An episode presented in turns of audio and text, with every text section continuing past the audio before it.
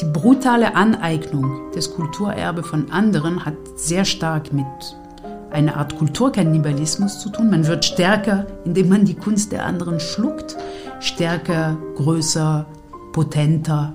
Sagt Benedikt Savoy, Professorin für Kunstgeschichte an der Technischen Universität Berlin und am Collège de France in Paris. Mein Name ist Lisa Zeitz und ich freue mich, Sie herzlich zum Weltkunst-Podcast Was macht die Kunst zu begrüßen. Benedikt, Du hast viel zum Thema Kunstraub und Beutekunst geforscht und bist eine der prominentesten Stimmen in der Debatte um die Rückgabe geraubter Objekte aus europäischen Museen. Geben dir die letzten Monate Anlass zu Optimismus? Ja, ganz eindeutig. Es gibt mir deswegen Anlass zum Optimismus, weil äh, gerade die sehr aktuelle Debatte um die eventuelle Rückgabe afrikanischer Kulturgüter, also von Kulturgütern, die aus der Region südlich der Sahara während der Kolonialzeit nach Europa, nach Paris, London, Berlin, Stuttgart, Wien, Brüssel gekommen sind. Dieses Thema gab es schon einmal in den 70er Jahren. Dann haben wir das komplett vergessen und es poppt wieder auf. Und es poppt mit einer Wucht wieder auf, die mich optimistisch macht, dass es nicht noch einmal vergessen wird. Also ich glaube, dass die Energie, auch die zum Teil Verbissenheit und auch die Präsenz dieser neuen Debatte dafür spricht, dass wir es vielleicht schaffen, das Thema zu, einem guten, zu einer guten Lösung zu führen. Und ich hoffe sehr, dass wir das nicht unseren Kindern überlassen, wie die Generation vor uns das uns überlassen hat. Es gibt ja ähm, Nachrichten von Institutionen, die man gar nicht so unbedingt auf dem Radar hatte. Also die Universität von Aberdeen hat, eine, hat angekündigt, jetzt eine Benin-Bronze zurückzugeben. Sind es vor allem kleine Institutionen, die zuerst äh, agieren könnten, oder weil, weil weniger Bürokratie dabei ist? Oder wie siehst du das? Es hat vielleicht mit deren Größe zu tun, aber es hat äh, mit ihrem Profil zu tun, viel eher. Das ist eine Universitätssammlung. Universitäten werden genährt, durchblutet, am Leben erhalten durch Studierenden, durch jüngere Generationen und einerseits und andererseits durch Leute, die forschen, die mit beiden Händen in Archiven arbeiten, unter anderem Historikerinnen und Historikern. Und es ist überhaupt kein Wunder, dass äh, gerade solche Institutionen, Universitätssammlungen, es gibt auch sehr große, wie das Petrivers Museum äh, der Uni Oxford in Großbritannien, dass die schon immer, auch früher bei der ersten, beim ersten Akt dieser Debatte, immer sehr weit vorne waren. Ähm, denn sie haben andere Ziele als etwa Museen, die auch forschen, aber nicht in dieser ähm, freien Dimension, würde ich sagen, weil sie eben diese Bestände haben. Dein jüngstes Buch heißt Afrikas Kampf um seine Kunst und hat den Untertitel Geschichte einer postkolonialen Niederlage. Ich fand es faszinierend zu lesen, weil wirklich sich Argumente komplett wiederholen jetzt und man denkt, was jetzt neu auf, auf den Tisch gebracht wird, ähm, wäre neu, aber tatsächlich hast du herausgehoben äh, durch verschiedene Archivstudien äh, und durch, äh, ja, du bist durch die Museumsarchive gegangen und hast Korrespondenzen durchforscht und gefunden, dass wirklich dieselben Debatten damals schon geführt wurden, vor circa 50 Jahren. Wie, wie, äh, wieso ist das versandet? Das ist vielleicht die schwierigste Frage. Also man kann Debatten rekonstruieren, indem man in Archiven oder indem ich in Archive gegangen bin, auch politische Archive des Auswärtigen Amtes oder von Ministerien, auch von DDR-Ministerien. Das kann man rekonstruieren. Man kann sogar sehr schön für die 70er Jahre Telefonate rekonstruieren, weil sie oft protokolliert wurden, ist oft trotzdem in den Akten gut dokumentiert. Diese Akten tragen oft einen Stempel vertraulich oder streng geheim etc. Es war schon eine heiße Kiste. Ich hatte, als ich angefangen habe, eine Idee, nämlich, dass es starke Lobbys gegeben haben muss, die gegen das Projekt der Restitution waren. Diese Lobbys habe ich tatsächlich mit meinem französischen Blick äh, im Bereich des Kunsthandels gesucht oder vermutet. Also ich dachte, dort muss es doch irgendwelche Leute, die in den 70ern gegeben haben, die ein starkes Interesse daran haben, dass nichts passiert. Denn das war deren Business. Und wenn man anfängt, solche Sammlungen zu rekonstruieren, dann würde das, würden das eventuell Sammler nicht mehr ankaufen, denn Sammler jedenfalls in Frankreich, sammeln, um das eventuell einem Museum dann zu stiften. Und das ganze Geschäft wäre, würde nicht mehr so gut funktionieren. Solche Quellen habe ich nicht gefunden. Also klare Aussagen von äh, Galeristinnen oder Galeristen oder Vermittlern, die gesagt hätten, bitte aufhören mit diesem Thema. Das habe ich überhaupt nicht gefunden. Was ich gefunden habe, war ein bisschen erschütternder aus meiner Perspektive. Das ist ein organisierter Widerstand, der von den Akteuren selbst als ein organisierter, systematischer Abwehrkampf gegen die Forderungen aus dem, was man heute globalen Süden nennen würde. Also aus Afrika, das war mein Thema, aber auch aus Sri Lanka etwa, was Ceylon war, oder aus dem Irak, aus dem Iran. Aus diesen Gegenden passiert es so in den 70ern, dass sie ein sehr starkes Bedürfnis haben, einen Kontakt zu ihrer eigenen Kultur wiederherzustellen. Und das wird, äh, was Afrika angeht, auch sehr schön und sehr früh formuliert. Man könnte sagen, das wird als, äh, also der Zugang zur eigenen Kultur, auch zur materiellen Kultur, wird als eine Art äh, Kraftnahrung für die Gestaltung der schwierigen Zukunft, die sich eröffnet. Also in den 60ern 1960 werden viele afrikanische ehemalige französische Kolonien, auch britische, im Jahr 60 gerade französische Kolonien wie man sagt, in die Unabhängigkeit entlassen, beziehungsweise sie erkämpfen sich auch blutig ihre Unabhängigkeiten. Und viele Intellektuelle ähm, Position, oder, oder melden sich zu Wort und sagen, es, ist, es wird so schwer sein, unsere eigene Zukunft zu gestalten, unseren eigenen Weg nach 100 Jahren Unterdrückung, dass wir sehr, sehr viel Energie brauchen. Und diese Energie werden wir in verschiedenen Bereichen finden, aber in unserer Kultur, in unseren Sprachen, in unseren Traditionen, weit gefasst, aber auch in der materiellen Kultur. Und hier ab 1965 etwa gibt es den starken Wunsch, ein bisschen etwas zurückzuhaben. Natürlich nicht alles, und das ist auch eine, vielleicht eine der starken Erkenntnisse aus diesen Recherchen, dass die ersten Wünsche erstens Wünsche sind, nicht Forderungen, und zweitens eher bescheiden sind. Nigeria möchte 1972 von der Stiftung Preußischer Kulturbesitz, damals in Westberlin, einige wenige Dauerleihgaben für ein zu bauendes Museum in Benin City haben. Das ist am Anfang bescheiden und sehr humanistisch vorgetragen. Im Grunde nach innen sagen sich diese Intellektuelle, wir brauchen diese Kraftnahrung für die Gestaltung unserer Zukunft und nach außen, wenn sie versuchen, das zu erklären, sagen sie im Grunde, wir sind auch ein Teil der Weltgeschichte, wir haben auch Anteil an, an, der, an der Schöpfung des Schönen, der Schönheit etc. Und jetzt dürfen wir wieder diese große historische Bühne betreten, die uns enthalten worden war. Und deshalb finden wir, dass Museen für uns gut wären, um auch unseren Universalismus, unseren Anteil an der Kunst demonstrieren zu können, für uns selbst und nach außen hin. Und die Antwort kommt sehr brutal daher, wenn es Antworten gibt. Oft werden diese Anfragen gar nicht beantwortet. Und wenn es eine Antwort gibt, dann ist sie grundsätzlich und immer entweder juristisch, es gehört uns, wir haben es legal erworben, also im Falle der Benin-Bronzen, Nigeria äh, ist der Nachfolgestaat vom Edo-Reich, woher diese äh, sogenannten Benin-Bronze, also königliche Hofkunst, aus der Stadt Benin City, die geplündert wurde im Rahmen einer sehr blutigen militärischen Aktion der Briten 1897. Also in diesem Fall lautet die Antwort aus West-Berlin damals, ja, wir haben es legal erworben. Auf dem Kunstmarkt in London, wir haben es nicht selber geplündert. Die Stiftung Preußischer Kulturbesitz kann juristisch sind ihr die Händen gebunden, geht nicht, wir können nicht. Aber nicht, wir können nicht Entschuldigung, sondern wir machen es nicht. Erstens, und zweitens ist ein andere, eine andere Art der Antwort dieser Museen, dieser Institutionen in Europa eine sehr nationalistische. Vielleicht nicht nach außen hin, aber in internen Briefkorrespondenzen, in Gremien etc. heißt es ganz deutlich schwarz auf weiß, gut dokumentiert, Museen messen sich an ihrer Größe und an der Vollständigkeit ihrer Sammlungen. Wenn wir etwas abgeben, wir West-Berlin damals, dann verlieren wir in der Konkurrenz zu London und Paris. Und was für Westberliner anscheinend noch viel schlimmer war in diesen 70er Jahren, in den Jahren des Kalten Krieges, wir verlieren gegenüber von Ostberlin.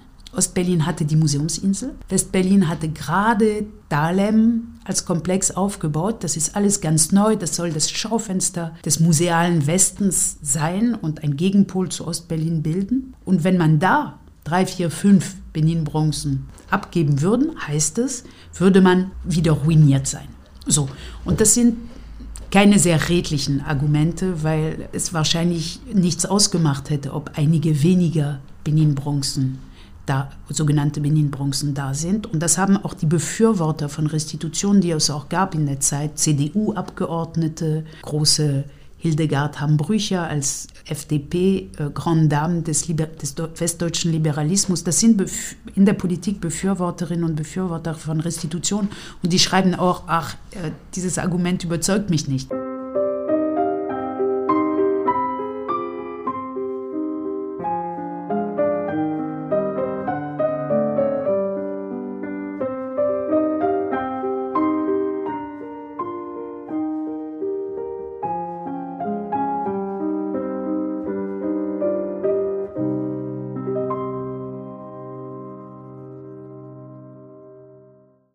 Bevor wir uns kennengelernt haben, haben wir ja ein gemeinsames Forschungs, ein, ein Feld gehabt äh, der Forschung und zwar Napoleon. Und ich kannte dein Buch Kunstraub unter Napoleon, bevor ich dich kennengelernt habe. Und das hat mich auch fasziniert.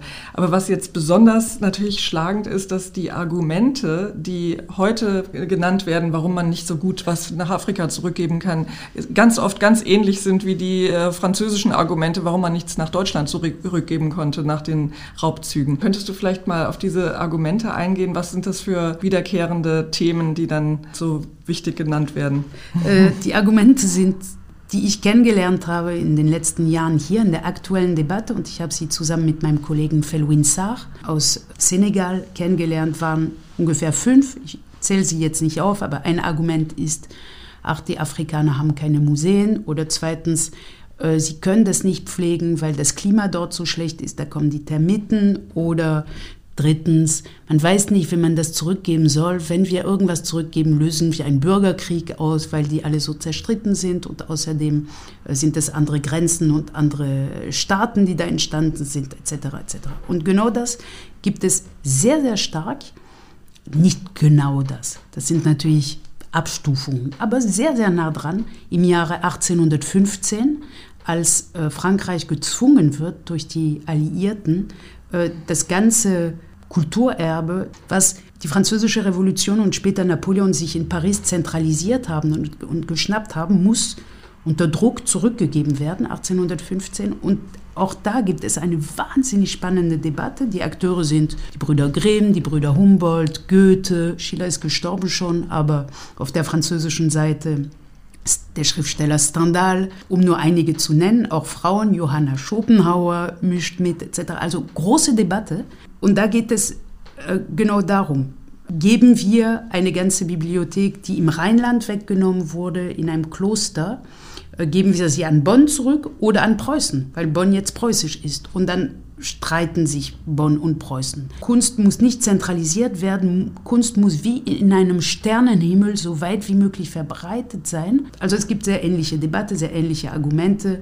Die brutale Aneignung des Kulturerbes von anderen hat sehr stark mit einer Art Kulturkannibalismus zu tun. Man wird stärker, indem man die Kunst der anderen schluckt, stärker, größer, potenter etc. Und dafür werden seit der Antike eigentlich immer unterschiedliche Legitimationen gesucht. Und eine der großen Legitimationen unter Napoleon ist die Zugänglichkeit. Wenn alles in Paris ist, in einem öffentlichen Museum mit Gratiseingang, wo jeder rein, jede Frau, jeder Mann, jedes Kind reinkommen darf, dann hat die ganze Menschheit was davon. Also die Zugänglichkeit ist die große Legitimation der Jahre um 1800 und um 1900 ist das die Wissenschaft. Wir werden es erforschen. Wir können das erforschen. Wir erforschen das. Museen sind wissenschaftliche Einrichtungen, während die Völker da unten, in Anführungszeichen, die benutzen das nur und die lassen das auch verrecken. So. Und natürlich merkt man, wie die Wissenschaft hier auch als, als eine Form der Legitimation benutzt wird, denn sehr oft sind diese Objekte nicht einmal ausgepackt worden. Also es, es, hat nicht so viel Wissenschaft stattgefunden dran. Wenn man anfängt, sich anzugucken, wie viel ist über die Benin-Bronzen in Berlin publiziert worden seit 1900, drei Aufsätze. Und zwar um 1900. Wer wusste in den 80ern, als die Leute in meiner Generation in Westberlin groß geworden sind und jeden Sonntag nach Dahlem ins Museum gingen, wer hat die Benin-Bronzen je wahrgenommen? Man hat die Schiffe wahrgenommen, man hat vielleicht die mexikanischen oder mesoamerikanischen Sammlungen wahrgenommen. in Dahlem, aber Afrika hat absolut keine Rolle gespielt. Es gibt bis heute keinen Gesamtkatalog der afrikanischen Sammlung, nichts. Das heißt, es hieß, wir machen das für die Wissenschaft, aber es gibt null Wissenschaft darüber.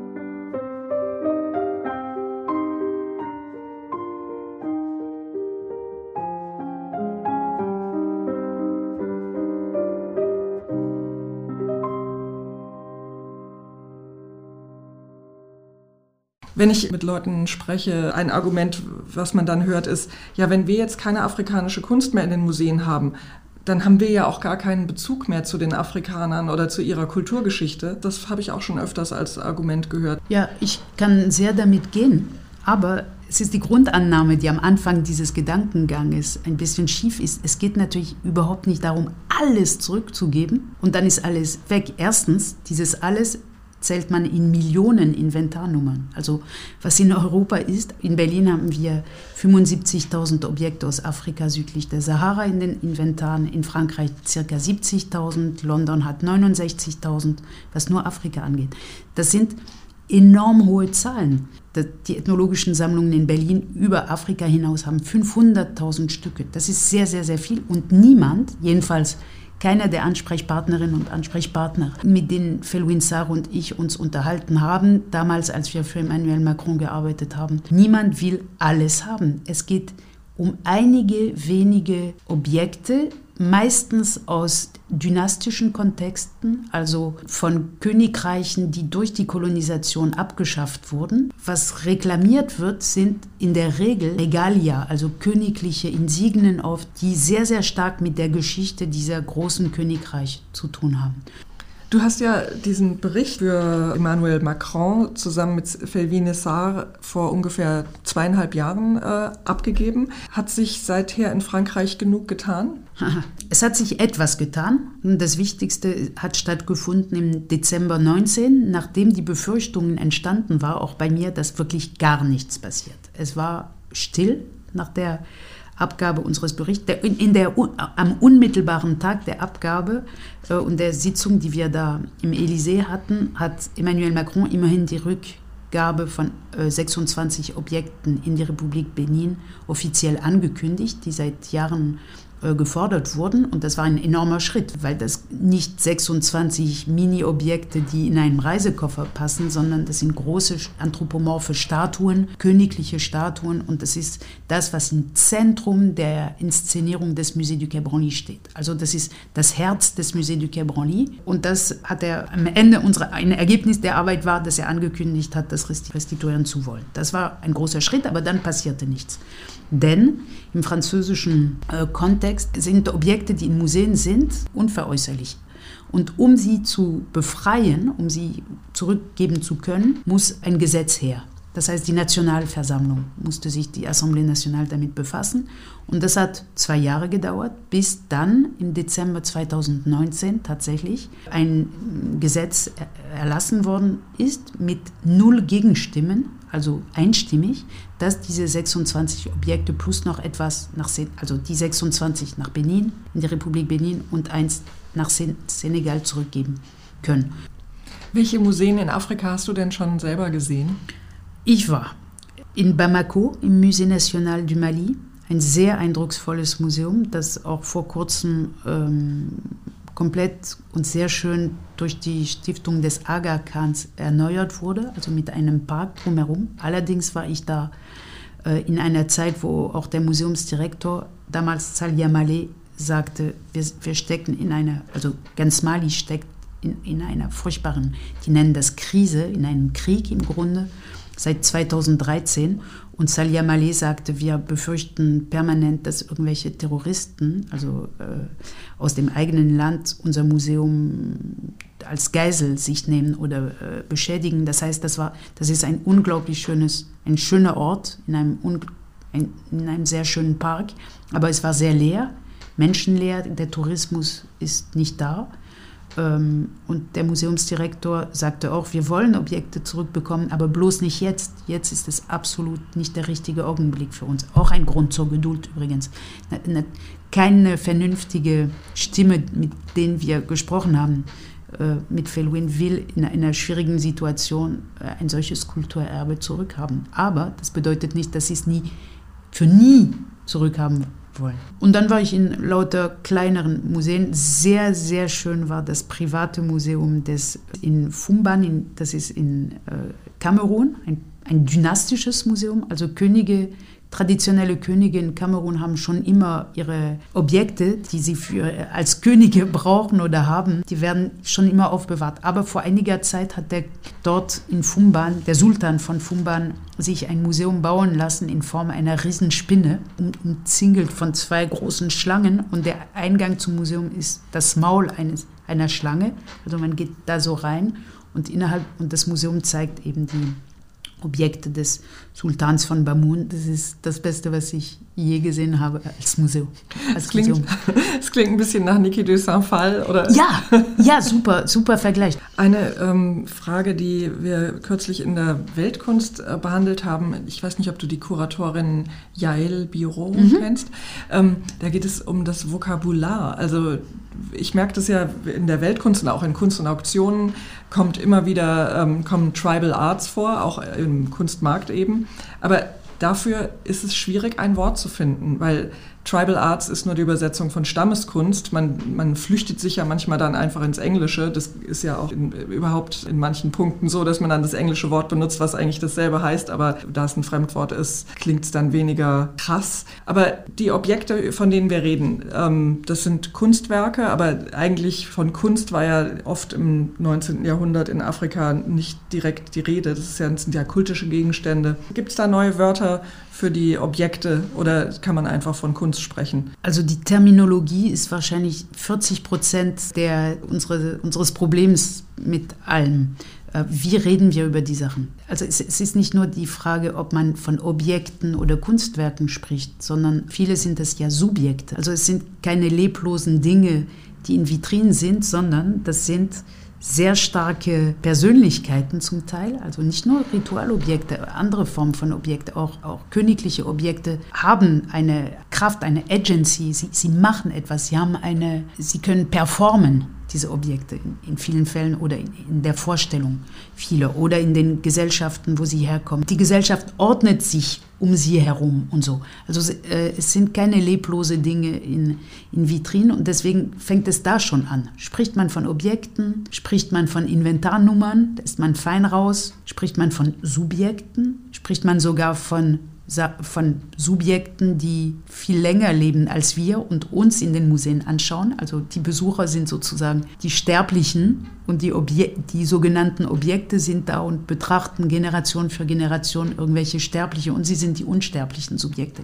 Dann der Begriff der Kunst. Natürlich sind diese Objekte in Zusammenhängen entstanden, wo nicht von Kunst gesprochen wird, aber es sind Künstler, die sie erschaffen haben. Also Handwerker mit unerhörten Fertigkeiten, die auch in Familien weitergegeben werden zum Teil. Und außerdem gibt es eine sehr, sehr breite Typologie von verschiedenen solchen Gegenständen. Bereich. Aber man kann noch ein Stück weitergehen und sagen, was ist das? Das Wort sammeln. Sammeln heißt, sammeln ist so neutral. Ich sammle Blumen, oder? Pflücken. Muscheln. Muscheln.